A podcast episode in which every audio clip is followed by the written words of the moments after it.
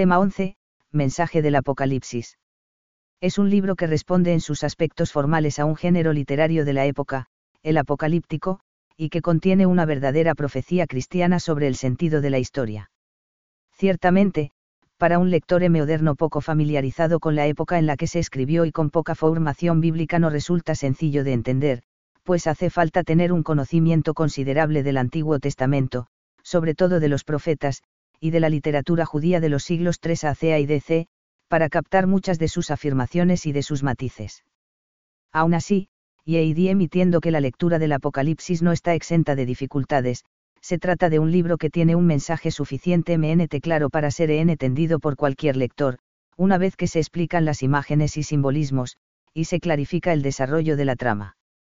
En cualquier caso, la enseñanza brilla por su carácter consolador y es siempre de enorme actualidad, especialmente en los momentos más críticos para la historia de la Iglesia y de la humanidad.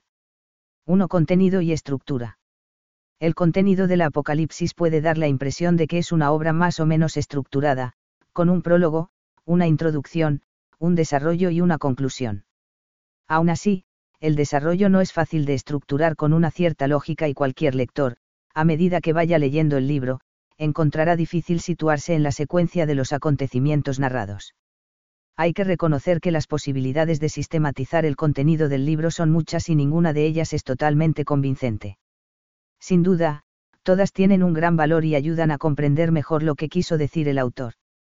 En todo caso, para su mejor comprensión, es útil tratar de establecer una estructura del texto tal como lo conservamos, con independencia de cómo haya podido ser su proceso de composición.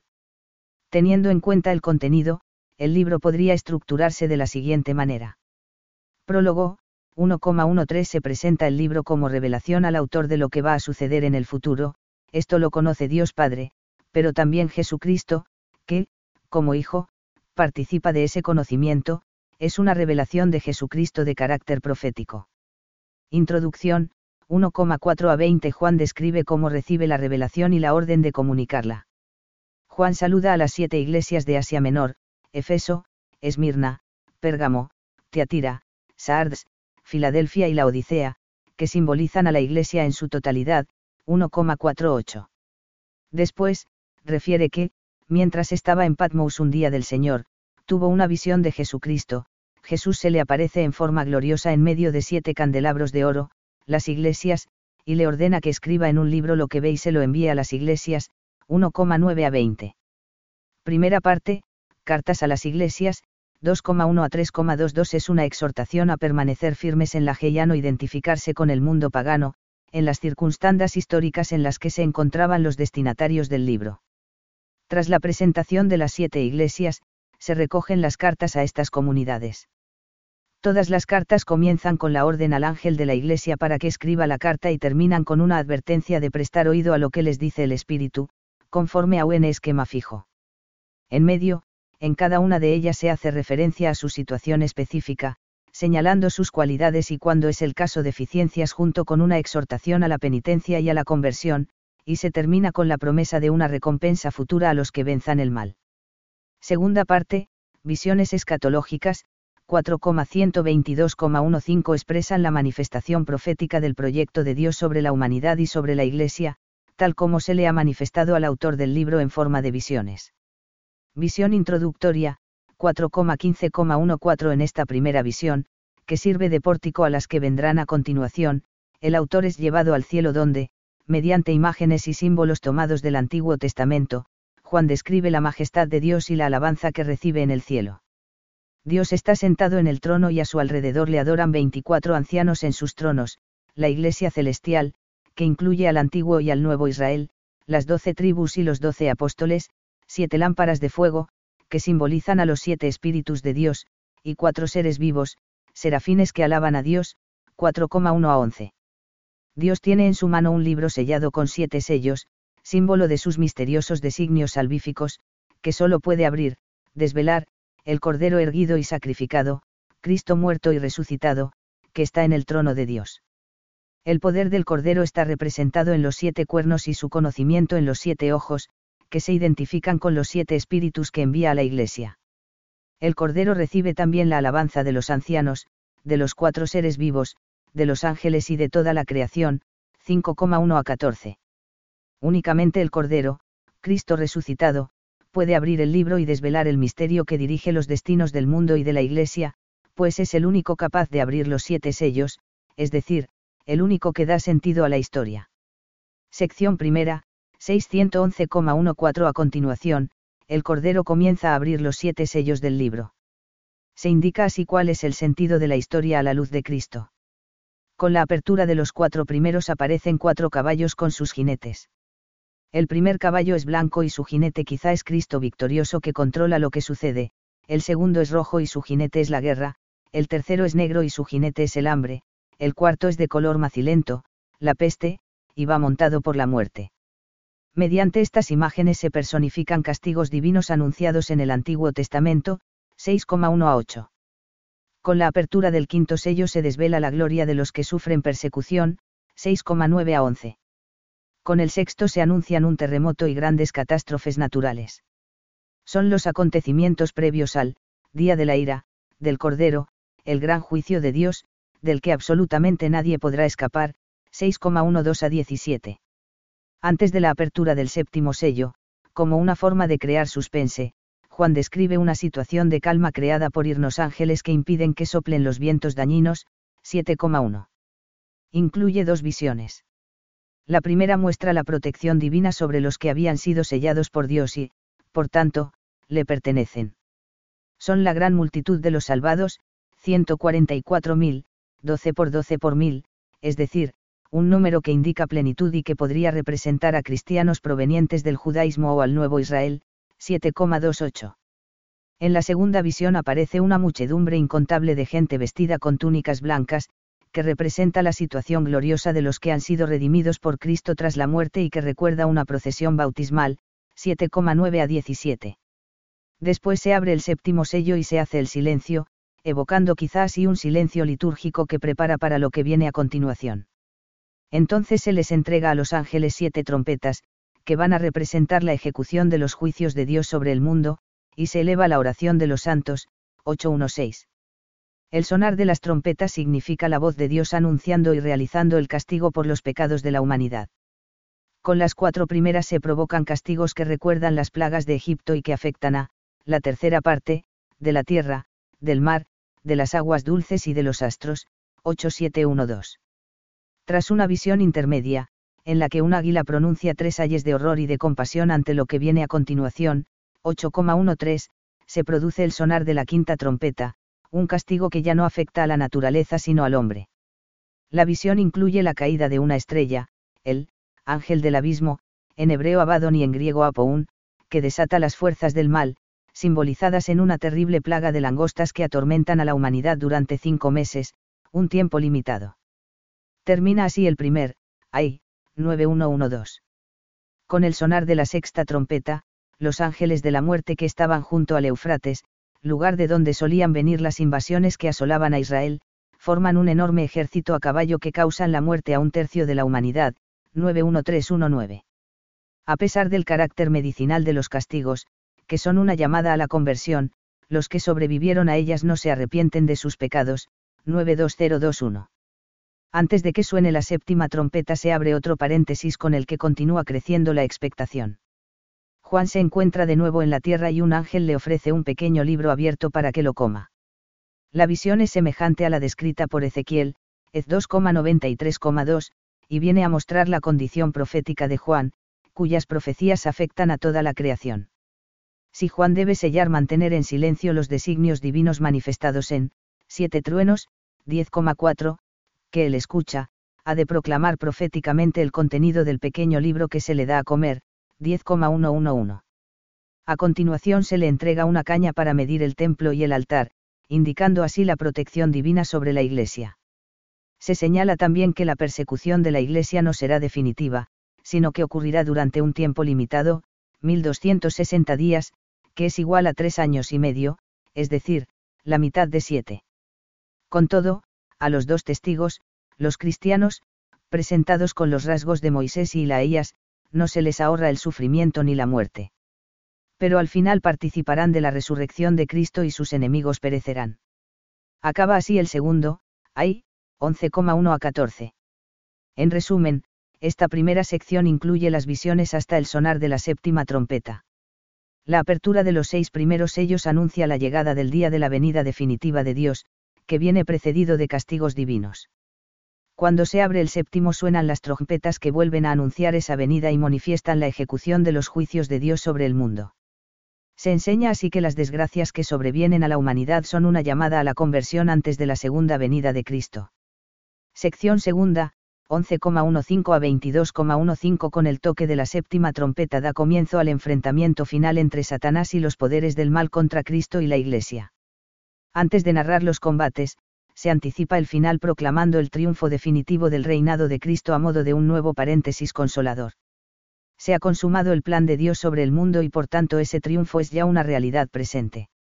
La aparición del arca, al estilo de la teofanía del Sinaí, manifiesta el cumplimiento de los tiempos mesiánicos, 11,15 a 19. Después, aparecen dos signos.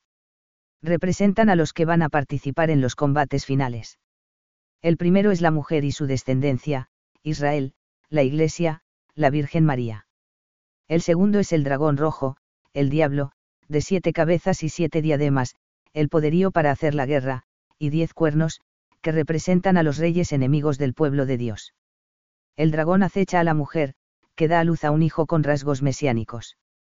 El hijo es arrebatado al cielo y la mujer huye al desierto. Se entabla entonces un gran combate en los cielos, Satanás contra el Mesías que nace de la mujer, y contra San Miguel y sus ángeles. Pero Satanás es vencido, y arrojado a la tierra, donde, aunque privado ya de su fuerza, seguirá luchando contra la mujer y el resto de sus hijos. Se manifiesta así como el diablo está todavía en lucha contra los proyectos de Dios y los suyos. Pero Dios protegerá siempre a la mujer.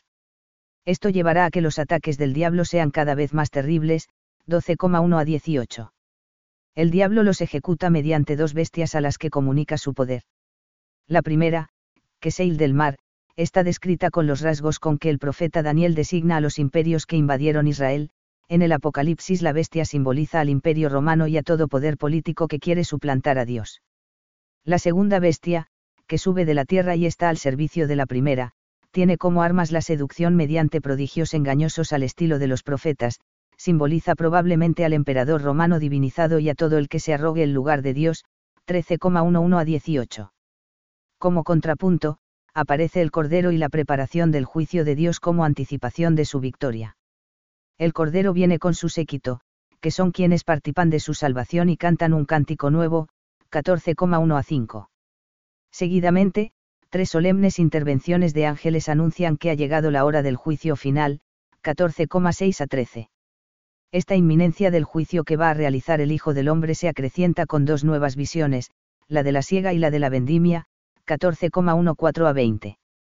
Aparece ahora una nueva señal, la de los siete ángeles que ejecutan siete plagas. Antes de que lo hagan, los salvados cantan un cántico de victoria, 15,1 a 4.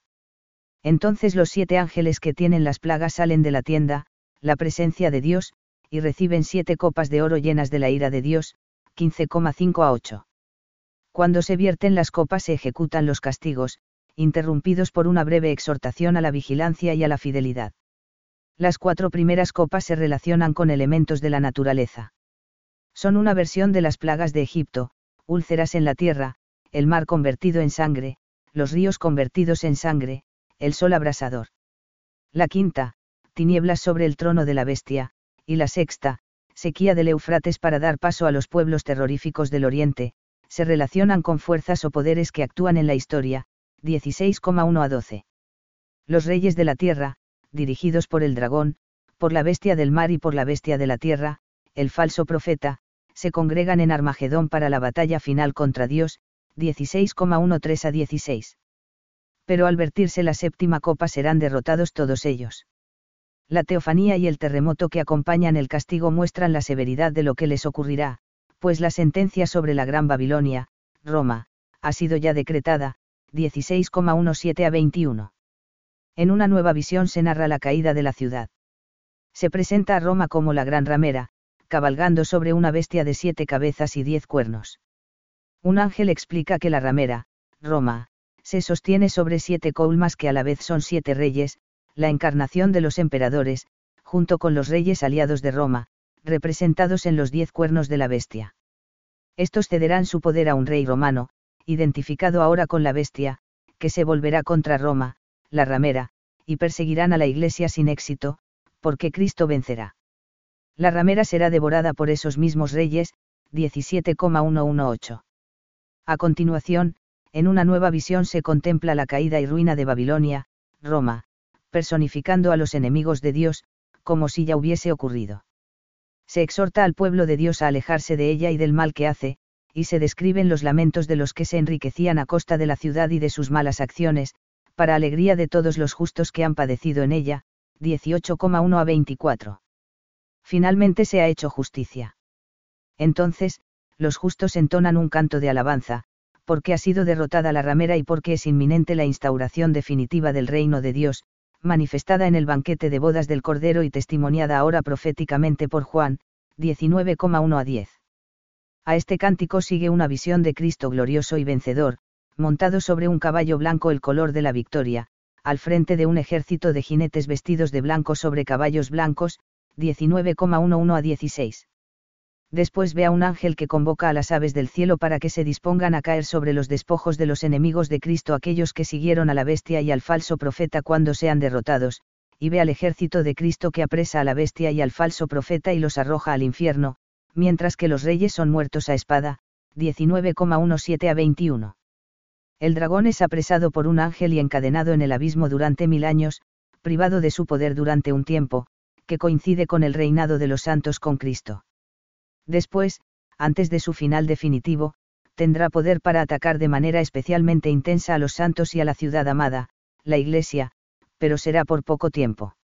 Y ve también cómo Dios le derrota y arroja al estanque de fuego y azufre por toda la eternidad, 20,110. Como culminación, llega el juicio universal, con la imagen del trono blanco y los libros que son abiertos, unos para el juicio, otro para la vida, y la condenación de los impíos, 20,1115. Destruidos los enemigos de Dios, incluida la muerte, Juan tiene una visión de los nuevos cielos y de la nueva tierra. Es la nueva creación que los profetas anunciaban con la llegada del Mesías, en la que la humanidad renovada, la nueva Jerusalén, estará en comunión con Dios para siempre. Lo garantiza la palabra del Dios eterno y todopoderoso. En la visión, la nueva Jerusalén, que baja del cielo, es presentada como la esposa del Cordero y descrita como una ciudad maravillosa y perfecta, mediante la aplicación del número 12 a los elementos con que está construida y a sus medidas, que se asienta sobre los doce apóstoles.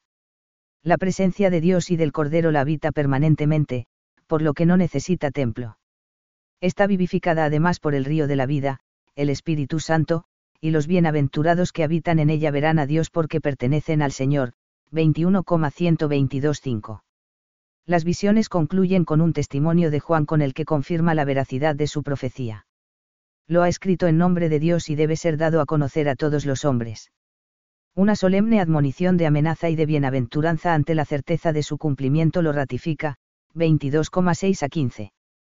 En resumen, la segunda sección describe la victoria de Cristo y la glorificación de la Iglesia. Primero, la última trompeta anuncia la llegada del reino de Cristo, culminación de la historia humana, que, a medida que se acerca, vendrá precedida por combates más intensos entre el diablo y los hacedores del mal, por una parte, y la Iglesia y los cristianos, por otra. Es, en definitiva, el combate entre Satanás y Cristo, pero los cristianos deben estar seguros de la victoria.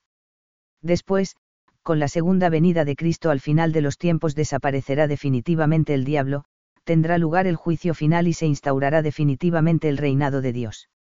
Entonces habrá una nueva creación, en la que la humanidad renovada formará parte de la Iglesia celestial viviendo con Dios por toda la eternidad. Conclusión, 22,1621 en paralelo con la introducción, los últimos versículos confirman el carácter profético del libro, que es ratificado por la oración de la Iglesia, por Juan y por Cristo. Al final se recogen unas palabras de Jesús que confirman solemnemente la autenticidad del libro. Tras lo cual, la Iglesia en oración asiente manifestando las ansias de que venga el Señor, 22,1617. Antes de la despedida, el autor advierte de la inmutabilidad del contenido de su libro. Es revelación de Dios y, por eso, nadie puede añadir o quitar nada, 22,1819. El libro termina con una oración esperanzada, ven, Señor Jesús. Y la despedida final, 22,2021. Dos Dios Padre, Jesucristo y la Iglesia. Como se ha visto hasta ahora, el objetivo fundamental del Apocalipsis es desvelar el sentido de la historia humana a la luz de la muerte y resurrección de Cristo. La llave para esa interpretación es la visión del trono de Dios en su gloria y del Cordero que está en medio del trono en que se sienta el mismo Dios. 2.1. Dios Padre. El punto de partida para comprender lo que sucede en la historia es la bondad y omnipotencia de Dios.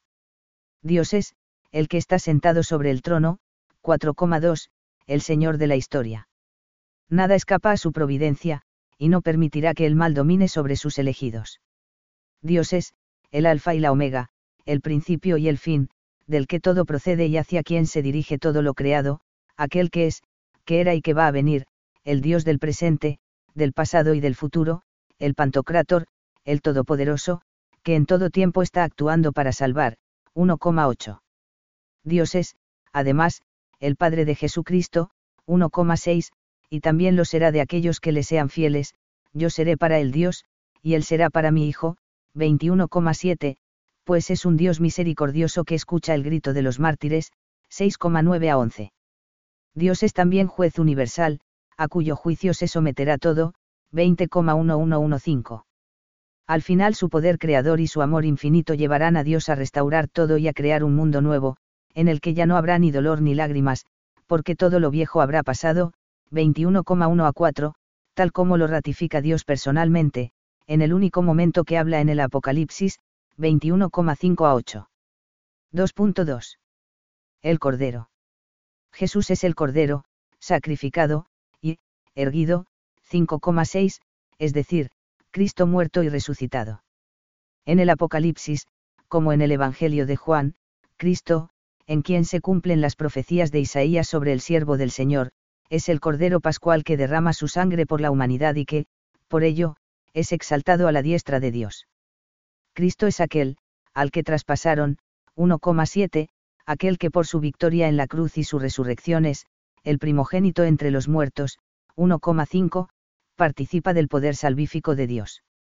Es el Cordero, muerto, indefenso, y sin embargo erguido, que tiene en sus manos la historia del mundo, pues puede abrir los sellos y ejecutar los planes de Dios. Es el fundamento de la esperanza de los que sufren. Aunque parece un cordero débil es el vencedor se ha discutido mucho el término griego arnion, que utiliza el Apocalipsis para designar al Cordero, frente al amnos, que aparece en el cuarto Evangelio. Al margen de la problemática sobre un posible origen común de ambos escritos, el término arnion posibilita representar no solo el carácter sacrificial del Cordero inmolado, sino también su poder, porque, como arnion significa también carnero, permite expresar mejor el poder del Cordero simbolizado en sus cuernos y el hecho de que está erguido, es decir, de que ha resucitado, habla de su exaltación. A Jesús, que es, el Cristo, 1,1, le corresponde la gloria de Dios por su muerte y resurrección. Está en medio de su trono y recibe junto a Dios el mismo culto de toda la creación, 5,13. Por eso se le califica con atributos que expresan esta relación única con Dios, el, Hijo de Dios, 2,18, el, Amén, 3,14, y está revestido de prerrogativas divinas, sus siete cuernos y siete ojos son signos de la omnipotencia y omnisciencia que tiene Dios, 5,6. Aunque no se le menciona directamente como el, Hijo del Hombre, aparece en la visión inicial con los rasgos con el profeta Daniel describe a esta figura celestial, 1,1220, que tiene el poder de juzgar a toda la humanidad, 14,14. Es, además, el verbo de Dios, el, fiel y veraz, el jinete con un manto teñido de sangre, que cabalga sobre un caballo blanco, signo de la victoria, que como, Rey de Reyes y Señor de Señores, vence con su palabra a todos los enemigos, 19,11 a 16. Y es, Pastor, 7,17, que tiene la misión de conducir a la Iglesia a la unión final con Dios. Por eso le corresponde también el título de, Esposo, 21,2 y Cristo muerto y exaltado habla a la Iglesia mediante su Espíritu, la fuente de agua viva, 21,6, CF 22,17.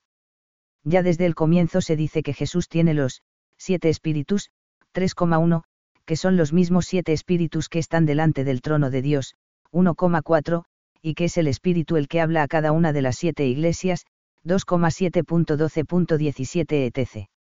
Se expresa así el poder de Dios, su omnisciencia y su intervención sobre los acontecimientos de la historia.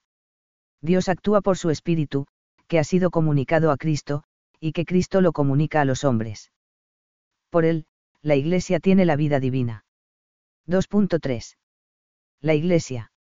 El mensaje de esperanza del Apocalipsis responde a una situación histórica en la que la Iglesia en la tierra sufre las acechanzas del mundo y de los enemigos de Dios. Las siete iglesias del Asia Menor a quien escribe Juan de parte de Dios a finales del siglo I de nuestra era atravesaban momentos dramáticos. Los cristianos se encontraban en la tesitura de, adorar, al poder político divinizado o a Dios, con el consiguiente riesgo de la marginación o incluso del martirio. Es lógico pensar que en estas circunstancias surgiera el desconcierto y los cristianos se preguntasen por el sentido de aquel sufrimiento. Por eso, ante la gravedad de la situación, Juan exhorta de parte de Dios a los destinatarios de su escrito a mantenerse firmes en la fe y a no ceder a la fuerte presión del mundo pagano. El motivo para mantener la fidelidad está, entre otras razones, en que aquellos a quienes Juan se dirige forman el pueblo de Dios, la Iglesia, comprada con la sangre del Cordero. Así lo cantan los santos, eres digno de recibir el libro y de abrir sus sellos, porque fuiste inmolado y con tu sangre compraste para Dios gente de toda tribu, lengua, pueblo y nación, 5,9, 7,9. Gracias al sacrificio de Cristo, los cristianos han pasado a formar parte de un pueblo sacerdotal, 1,6, 5,10, pueblo elegido de Dios, que peregrina en la tierra sin hacerse cómplice de los pecados del mundo pagano, 18,4, y se esfuerza por ser fiel al Cordero en medio de las persecuciones, 2,2.19, 3,4. Pero este pueblo no está solo ni existe solo en la tierra.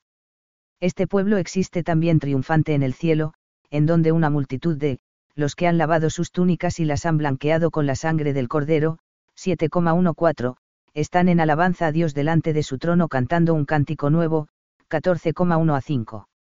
La Iglesia, por tanto, es la comunidad de los elegidos considerada en su unión indisoluble, plena, con Cristo en la tierra y en el cielo. En razón de esa unión es la esposa amada de Dios, engalanada como una novia para las bodas del Cordero. Y es también la ciudad santa, la Nueva Jerusalén, la ciudad amada, 20,9, que está junto a Dios y que se caracteriza por su perfección, tal como lo ponen de manifiesto las medidas de su edificación y los espléndidos elementos con los que ha sido construida. Es el templo de Dios, construido sobre los vencedores, 3,12, y donde da culto a Dios la multitud incontable de los elegidos, 7,1 a 17. La iglesia es también la, mujer, del capítulo 12 que está a punto de dar a luz y tiene frente a ella a la serpiente, Satanás, que quiere acabar con su descendencia. Esta mujer representa, en primer lugar, al pueblo de Israel, puesto que de él procede el Mesías pero el hecho de que el hijo que nace de ella sea arrebatado y elevado al trono de Dios, y de que la mujer sea perseguida por el dragón, indica que ese hijo es Jesucristo y esa mujer es el nuevo pueblo de Dios, la Iglesia. Ella es descrita con los rasgos que caracterizan su glorificación final. Está, vestida de sol, porque participa de la luz divina y está llena de Dios, tiene, la luna a sus pies, porque es señora del tiempo y de lo caduco, el calendario de los judíos era lunar, y tiene, sobre su cabeza una corona de doce estrellas, las doce tribus de Israel, porque es el pueblo reconstituido con la venida del Mesías sobre los doce apóstoles. Además, teniendo en cuenta que la lucha entre la mujer y la serpiente remite a la primera promesa de salvación tras la caída de los primeros padres, GN 3,14 a 15, es lógico que esa mujer también represente a la madre del Mesías, María, que como nueva Eva dio a luz al linaje que aplastó la cabeza de la serpiente infernal. Así se ha entendido en la tradición de la Iglesia. 3. Los últimos tiempos y la lucha contra el mal. La muerte y resurrección de Cristo ha dado comienzo a los últimos tiempos. Cristo ha vencido a la muerte y ha logrado ya la victoria. Las iglesias a las que escribe Juan están a la espera de la manifestación definitiva de Jesucristo, cuando venga como juez e instaure su reinado sin fin. Los cristianos que se encuentran en una situación crítica tienen ansias de que se obre la salvación ya. En esas circunstancias, la revelación que Juan escribe de parte de Cristo versa sobre, lo que va a suceder pronto, 1,1, es decir, el regreso glorioso de Jesús. Con ello no se quiere decir que lo que anuncia ocurrirá enseguida ni pretende precisar una fecha inmediata. Se afirma sencillamente que ocurrirá, e incluso que en cierto sentido está ya sucediendo. Por eso, ante estos anhelos de la Iglesia, Cristo mismo responde, sí, voy enseguida. Esta idea se repite siete veces a lo largo del libro, CF 2,16, 3,11, 16,15, 22,7.12.20, indicando así la firmeza y seguridad de esa promesa. Mientras, los cristianos deben mantenerse fieles esperando esa venida sin descuidarse, manifestando una actitud vigilante mediante la penitencia y la conversión, 2,13,22. En todo caso, el autor advierte a los destinatarios de su escrito de que los enemigos de la Iglesia seguirán activos hasta la segunda venida de Cristo. La serpiente infernal y los instrumentos que ella emplea para hacer daño a los seguidores del Cordero no descansan.